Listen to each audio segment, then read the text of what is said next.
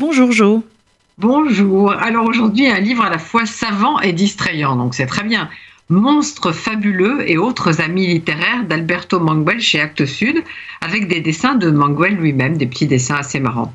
Alors Alberto Manguel, écrivain et traducteur, né en Argentine, fils de diplomate, a grandi notamment en Israël, où son père était ambassadeur d'Argentine. Il a vécu en Argentine, au Canada, dont il a pris aussi la nationalité, et en France. Euh, il a fait la lecture à Borges, devenu aveugle quand il était jeune, et puis longtemps après, il a été nommé à la tête de la Bibliothèque nationale d'Argentine, au poste autrefois occupé par Borges. Donc c'est une assez belle histoire. C'est un homme extrêmement cultivé, un grand lecteur. Sa bibliothèque qu'il avait réussi à réunir quand il était en France, dans un presbytère, l'ancien presbytère, fait 50 000 volumes. Et euh, c'est tout ça qui lui a permis de nous offrir ce livre où l'on se promène de Monsieur Bovary à Satan, en passant par le petit chaperon rouge, Faust, Jonas, Superman, le juif errant, Job, etc., etc.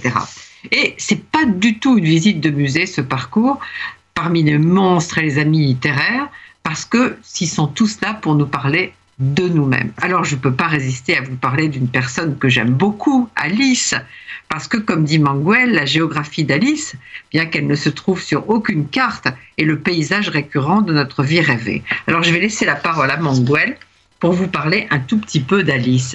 Parce que le monde d'Alice, c'est bien sûr le nôtre, non pas en termes symboliques abstraits, ni comme une allégorie calculée, ni comme une fable dystopique. Le pays des merveilles est simplement le lieu fou où nous nous retrouvons jour après jour avec sa ration quotidienne de paradis, d'enfer et de purgatoire.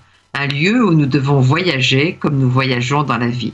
Alice, comme nous, n'est équipée pour ce voyage que d'une seule âme, la parole. Alors, si vous n'avez pas la possibilité de trouver ces monstres fabuleux et autres amis littéraires, peut-être vous avez quelque part chez vous Lewis Carroll. Alors allez-y, évadez-vous avec Alice au pays des merveilles. À demain.